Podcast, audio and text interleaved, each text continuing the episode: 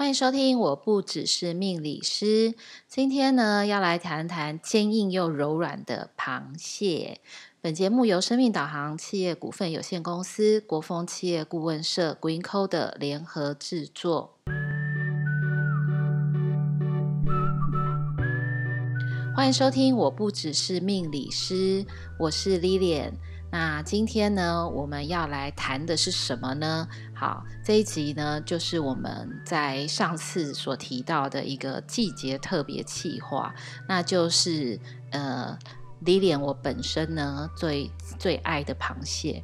那很多人可能就会问说，那个 Lilian 老师，他跟命理有什么很大的一个关系？好，那。我可以说是纯粹我很想讲嘛，其实跟命理也没有太大关系。嗯，不是啦，它真的有一些关系的。好，那其实呢，因为我本身是很很喜欢吃螃蟹，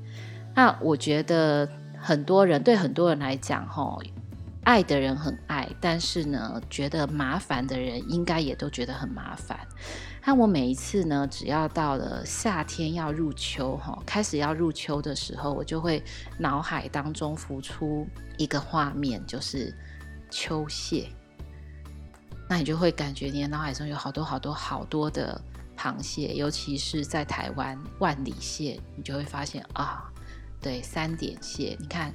各种不同的一个螃蟹，那今天当然不是我想说再来讲螃蟹的品种，这不是我要讲的事情哈。我其实要去谈谈，就是螃蟹的这几个我觉得好好玩的一些现象，就是说，呃，你有没有发现哈？我们其实，在吃螃蟹的时候，我不知道，应该没有人可以一边吃螃蟹一边划手机吧？那很不不可能的事情。因为呢，你今天在吃螃蟹的时候，你就要专心一意的对付它嘛，因为它有蟹壳，对不对？那它是我认为很神奇的一个生物哈，就是它有非常非常坚硬的壳，但是呢，壳褪褪去外壳之后，又有非常鲜美并且柔软的。我们讲肉质嘛，可是这样讲好像又很奇怪哈。好，但是没有关系。所以呢，今天呢，我们也会去聊聊，就是星座里面的巨蟹座。为什么螃蟹跟这些非常有关系？哈，就是那我又很喜欢这个吃螃蟹的这个过程。就是其实你会发现啊，随着就是这几年的。手机啊，社群软体啦，等等的这些网络或者是网络的一些的改变，你会发现哈，我们很多人在吃饭，要么就要先照相，要么就要回讯息，或者是我时不时会看一下手机，我想我不想要漏漏接任何的一些资讯。但是当我们今天在吃螃蟹的这个过程当中，你是没有办法的。甚至于，你就说老师，那那个吃螃蟹可以聊天。呃，说实在话哈，就我本人而言，我在吃螃蟹的时候，其实我都不知道我在讲什么。甚至于我，我都觉得我没有很想聊天，因为呢，我在专心的对付我手中的这个甲壳类生物，我觉得我就很忙了。但是它是一个很很棒的一个体验哈，就是呃，你有没有去想过，你什么时候？在吃饭的时候，或者在吃东西的时候，你必须要全神全全心全意、全神贯注在这个食物上面。那个是是一个，好像是属于你自己的空间，或者是说我应该要讲的是属于我跟螃蟹的那个空间。那你会发现，周围在跟你一起吃螃蟹那个人。他可能也是进入到所谓他自己跟螃蟹的空间，但是呢，我们之间又有很多很密切的连接。就像比如说，我会讲，诶，那个肉怎么不挖干净一点啊？啊，这个边边要怎么吃啊？所以其实呢，在这个过程当中，你还会进入到所谓的拆解，就是拆解螃蟹的这个结构哈。所以我觉得它其实是一个在秋天非常舒服，并且非常。呃，能够进入到一个属于自我空间的一个状态，所以我又很喜欢那种凉凉的风啊，然后很舒服的，有时候闻到那个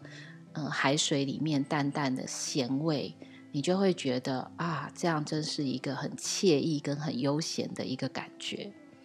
那我们透过这个东西，我们要来说什么？其实它跟明年也非常非常的有连结，因为明年呢，大家都知道是二零二三年嘛。那二零二三年实际上呢，我们在所谓的西方的命理的这个系统里面啊，或者是我们讲在姓名学也是，在所谓的命理的架构里面，我们其实并不是到了农历年，我们才正式的做一个好很好的划分。通常我们所谓的这个气场，就是说这个所谓年度的一个转换，实际上会从大概每年的十月份，就是国历的十月份开始，它会呈现了一个进入到明年的一个气场的一个转换。那当然，随着季节的改变跟气候的一些转换呢，它就会开始让你感觉到，哎，好像有那么一些的不一样。所以在二零二三年呢，我们上一集有讲过，二零二三年的流年是什么呢？就二加零加二加三，所以它在塔罗里面，它指的其实是战车。那在塔罗跟占星的这个连接呢，战车牌它连接到的就是所谓的巨蟹座。那所以呢，如果我们听众朋友呢有所谓巨蟹座的人，你就会发现，哎，我们对于巨蟹的一个认识是什么？可能很多人就会跟我说：“老师，老师，我知道巨蟹就是很居家，呃，巨蟹就是很很顾家。”好，那这个是我们对于。巨蟹的比较表象的一个认知，可是如果我们就这个我们刚刚提到的螃蟹，它整个架构里面来看的话，它实际上有非常非常坚硬的这个外壳，但是呢，它会不会伤人伤己？会。那我们有时候就会发现啊，其实，在你跟呃不同的朋友在认识的这个。第一印象，或者是这个过程当中，其实你你有时候会很微妙的发现，有一些人呢，他看起来嗯、不苟言笑，或者是说他看起来可能很严肃，或者他看起来自我的一个防备的一个色彩非常的浓厚，但是经过相处之后，其实会发现啊、原来他是一个呃好柔软的人啊，好细心啊，好贴心啊，心思非常非常的细腻。你有没有对于就是我们所谓的巨蟹有这样子的一个感觉？那我觉得这是对的哈。就像我们在我我对螃蟹其实又爱又恨哦，所以我以前曾经有在那个呃料理烹煮螃蟹的过程当中，就是在它还是活的时候哈，被它攻击过，然后呢也因此那个整个手指头都肿起来。然后很多人就会觉得说，老师那应该余悸犹存。我记得那时候还去打了破伤风的针，真的是奇痛无比。那个在指甲，就是指尖的地方，其实那个末梢神经的地方是非常非常的敏感。那我永远都都记得，就是被螃蟹扎的那个感觉哈，那个一整晚，第一天的那个晚上哦，就是有那个末梢的指头这样丢丢跳，就是就一直在丢丢跳，神经痛。的这种痛，所以呢，我后来在看到螃蟹的时候，我没有所谓的余悸犹存，有，那我还要不要吃它？还还是要，因为这就是一种很奇怪的又爱又恨。所以其实呢，我我发现啊，巨蟹座的人他在很多的一个。心情上面，他也是有一种所谓的又爱又恨的一个情节，或者是说，我们可能更明白的去说，呃，很多时候他对于人的一个关心只会放在心里，或者是说，在他的心里其实有好多好多的一个贴心，或是好多的一些情感，可是呢，他不擅长表达，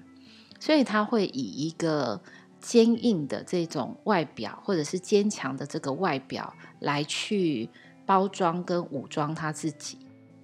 那所以，其实我们我刚刚要提到哈，被螃蟹咬住那个时候，你有没有发现哈？当你被螃蟹咬住的时候，因为它其实是为了保护自己，所以它的那个螯其实就会断裂。那这就是我讲的。其实你有没有发现，巨蟹座的人很多时候哦，他也是伤人伤己。然后，当我先受伤了之后，我就会退回他的一个自我的一个空间，或是退回他的一个家中去做什么动作，去做一个疗伤的动作。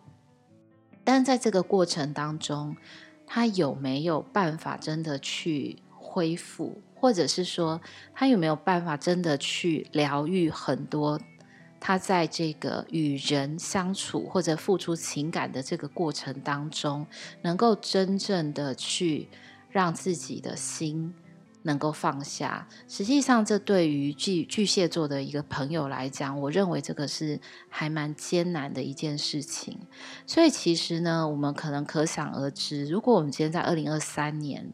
我们会跟所谓的战车牌跟这个巨蟹它产生一个很大的一个连接，那你就其实就会发现啊，感觉上面好像是一个外在世界跟内在世界。产生了一个很大的一个极端的不同，外在是看起来都没事，可是内在会不会有可能是已经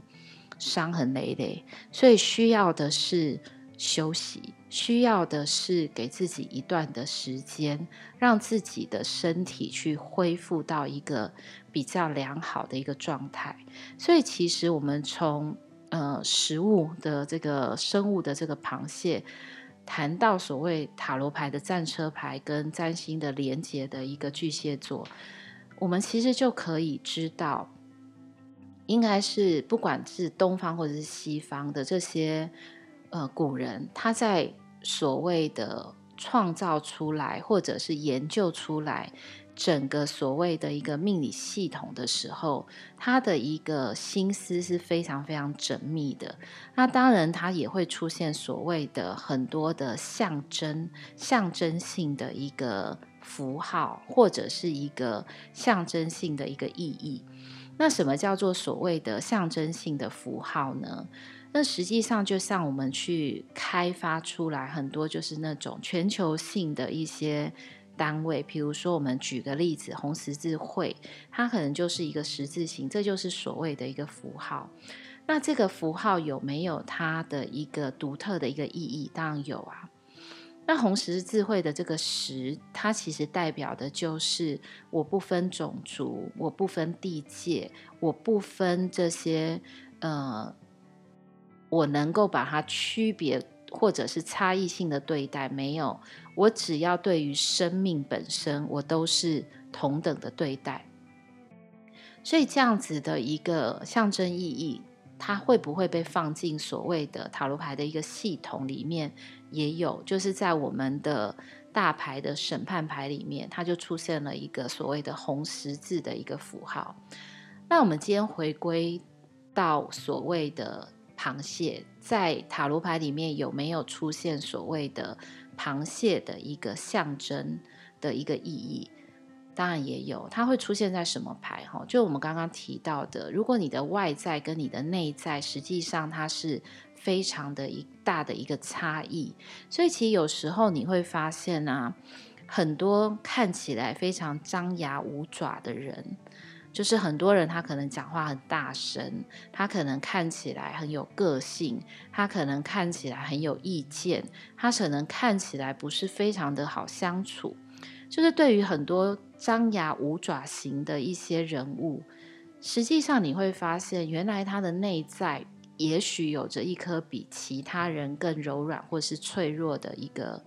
受伤的一颗敏感易感的一颗情绪。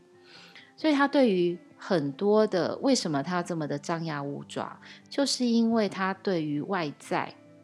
发生的很多的一个事情，或者是对于很多的现象，他的敏锐度跟他的敏感度可能都高过其他人，所以你就会发现他的反应实际上是非常非常的剧烈跟非常的巨大。那为什么会这么剧烈？因为它有这么的纤细跟敏感。所以其实，如果我们用纤细又敏感来去形容大家所谓的顾家的巨蟹，有没有这样子的一个呃性格的一个特色？那我想应该是有的。那在哪一张牌？我刚刚有提到的，在哪一张牌里面，我们也会看到所谓的这个。螃蟹或者是甲壳类生物好了的一个象征。那我们在塔罗牌里面有张牌叫做月亮。那大家应该都很清楚的知道哈，呃，也听过一句话嘛，就是大家很常讲的叫做月有阴晴圆缺。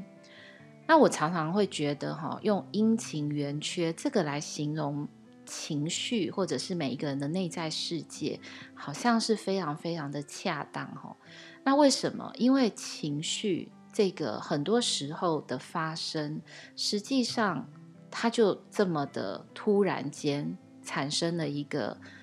受伤的心情，或它就这么突然间产生了一个。呃，觉得我啊心酸酸的，或者是我产生了一些生气，所以我有好多所谓的情感的东西，我们讲的七情六欲嘛，爱恨爱恨情仇贪嗔痴，很多时候都会在个人的心里，所以在月亮牌这张牌里面，你就会发现它整个颜色会呈现一种蓝色。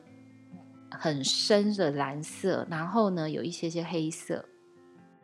那在于它的整个构图的一个结构里面，它的二元性也非常非常的强，所以它会有左右的柱子啦，然后呢，路的两边的一个狼跟犬啊。那在水中呢，水中其实在很多所谓身心灵的领域里面，我们都会把水当成是一个潜意识的象征。那这张牌里面很生动的月亮牌里面出现了什么呢？就出现了一个甲壳类的一个生物，从水中往上爬。那从水中往上爬，我们再去解释这张牌呢，去连接到这个甲壳类生物，它连接的东西是一个内在的恐惧。那很多的时候，我们在人内在的这个恐惧，实际上呢，在人的心里。也许你可能觉得这件事情已经过去，但是更多的时候是被我们用这个很坚硬的壳深深的埋藏在我们的心里面。那为什么我们会有这个所谓的潜在的不安跟恐惧？这其实跟我们过去的很多的经验值是非常非常相关的。你什么时候会觉得不确定？你什么时候会觉得担心？会觉得害怕？都是在很多的不确定的因素之下。那因为人哦有一个本能，他就是我今天要存活下去嘛，我要想个办法让自己好好的活下去。所以有没有可能呢，在你的过去、你的人生，不管今天是童年，或是你经历过的好多好多的过去，那在我的经验值里面，在很多的客户的，不管今天是催眠或者是咨询的过程当中。一定也会面临到这样的事情，就是说，呃，当我们过去经历了一个让我非常不舒服，或者是让我记忆犹新的一些事件，或是让我感受到惊恐万分，让我感受到极度的强烈的不舒服，比如说被霸凌在学校，那这个是不是一个恐惧？是不是一个对人的一个不信任？是不是对环境的一个不安全感？那这样子的一个感觉，因为我们为了要存活下去，我可能就会有好多跟自己说的潜台词跟对话，会告诉自己说：“嗯、没关系，我会坚强的，没关系，我以后就不要再跟人有这么多的接触，或者是说我不要产生这么多的连结，我就会很安全。”那这个呢，在我们的内在就会形成了一个自我的叫做保护机制。那我有时候觉得呢，那个保护机制就真的很像是在月亮牌里面顺着水面要跑出来的这个甲壳类生物是一样的，就是这样子的一个恐惧，好像要我们牢牢的记住，我不要再重蹈覆辙。或是好像要我不能够去忘记我曾经有过的恐惧，因为这也许会危害到我的未来，或者是我的生存。所以，其实，在月亮牌这张牌里面，它充满了非常非常多的不确定感，它也充满了很多的未知，它更充满了很多有没有一些所谓的期待？那它可能是有的。所以在各种不同的，我刚刚讲的，月有阴晴圆缺，在不同的一个情绪的一个交织的错综复杂之下，它产生了一个我的保护的一个机制，也就是我对于事件的这种呃防卫的一个心态。好，那所以我们从今天其实在讲的，其实就是。当然，就是前面讲到呃螃蟹有没有？大家有没有觉得前面讲螃蟹讲得很开心，然后后来忽然进入到天啊内在的恐惧？好，那实际上我我我是是想要跟各位听众朋友们分享的，其实是可能在我们人生当中哦，应该没有人就是从小到大都是顺遂的，所以在命理里面也讲啊，或者是在人生里面，我们也都会提到，人生不如意一定是十之八九。那既然这些的不如意十之八九，那我们能不能够透过这一些的不如意，让我们对于未来更多的可能性会更充满了信心，或者是说，那我们可以去珍惜，也许在我们身边任何一点点小小的这种开心啊，就很像我今天如果。吃螃蟹，我觉得我这一整天都是非常 happy，然后觉得有一种幸福感，就是为自己寻找一些这种瞬间，或者是这种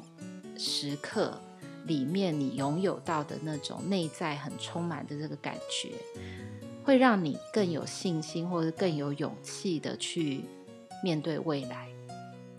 好，那我们这一集的这个。螃蟹主题，我们就先聊到这里。那各位听众朋友们，我们下集再见。